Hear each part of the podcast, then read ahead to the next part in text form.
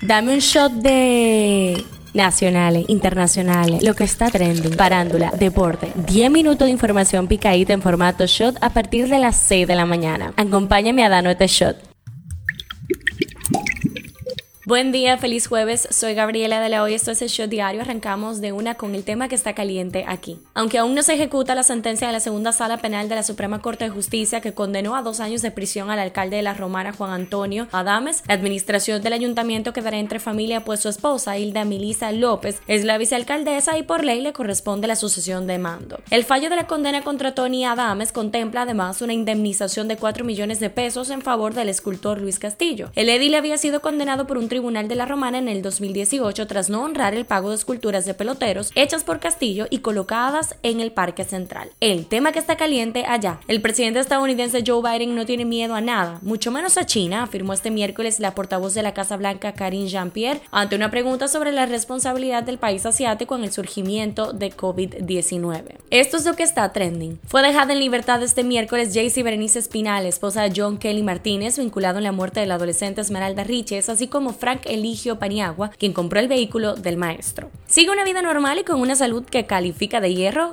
Claudio Pasqualini, el italiano que se convirtió en el primer caso de COVID-19. Ayer se cumplieron tres años de eso. El cuarto tribunal colegiado del Distrito Nacional condenó a 20 años de prisión a un cabo de la Policía Nacional tras ser hallado culpable del asesinato de dos personas en un incidente ocurrido en diciembre del 2021 en el sector Los Ríos de esta capital. El incendio forestal que durante más de 20 días afecta a la zona alta de este municipio está prácticamente controlado, informó el ingeniero agrónomo David López, director provincial del Ministerio de Medio Ambiente y Recursos Naturales. El condado de Los Ángeles le pagará casi 30 millones de dólares a Vanessa Bryan por la difusión de fotos del accidente de helicóptero que acabó con la vida de su marido Kobe y de su hija Gianna por parte de empleados de los servicios de emergencias. Los eventos de República Dominicana. El Ministerio de Cultura informó que el malecón de Santo Domingo, así como parte de la Avenida del Puerto, permanecerán cerrados desde las 8 de la noche del sábado 4 hasta las 6 de la mañana del lunes 6 por motivos del carnaval. En las efemérides. Cada 2 de marzo se celebra el Día Mundial del Bienestar Mental de los Adolescentes con la finalidad de sensibilizar a la población acerca de los problemas de salud mental que afrontan los adolescentes y también cómo desestigmatizar este tipo de trastornos y ofrecerles apoyo. Politiqueando en Chin. El rey Carlos III retiró a su hijo Enrique y a su esposa Meghan Markle, ahora instalados en Estados Unidos, el uso de Frogmore Cottage, su residencia en el Reino Unido, tras la publicación del polémico libro del príncipe. El nueve veces jefe de campaña por el Partido de la Liberación Dominicana, Francisco Javier García, aclaró este miércoles los rumores que circulaban respecto al estado de salud del expresidente Danilo Medina. En realidad, el compañero Danilo está bien. Tenía un compromiso familiar que lo habían pospuesto hace mucho tiempo, lo hizo y duró aproximadamente una semana fuera. Regresó y ayer nos reintegramos al trabajo, fue lo que dijo dijo Javier García. Hablando un poco de salud, el Ministerio de Salud Pública emitió este miércoles una alerta epidemiológica ante la que auguran como pronta llegada al país el virus del chikungunya. Un shot deportivo. Luego de una ausencia de casi un año y medio debido a una fractura en la muñeca izquierda y una suspensión de 80 juegos por dopaje, el dominicano Fernando Tatis Jr. vio acción este martes en su primer partido con los padres de San Diego y dijo que está muy agradecido de volver al campo de juego. En la farándula, Alexandre MVP es de nuevo tendencia porque hizo un video respondiendo a la esposa de su expareja, Dalisa Alegría, en el que alega que no han sido ni una ni dos veces que Mozart le ha pedido que vuelva con él y recuperen la familia. Cifra del día, 9 y 14. El Ministerio de Salud Pública y Asistencia Social exhortó hoy a los padres, madres y tutores a llevar a sus niñas con edades de entre 9 y 14 años a los puestos de vacunación para protegerlas contra el virus del papiloma humano, principal responsable del cáncer cervicuterino, segundo de mayor incidencia en la población femenina dominicana. Este shot llega a ustedes gracias Serina Mazorca. Esto ha sido todo por el día de hoy. Recuerden seguirnos en nuestras redes arroba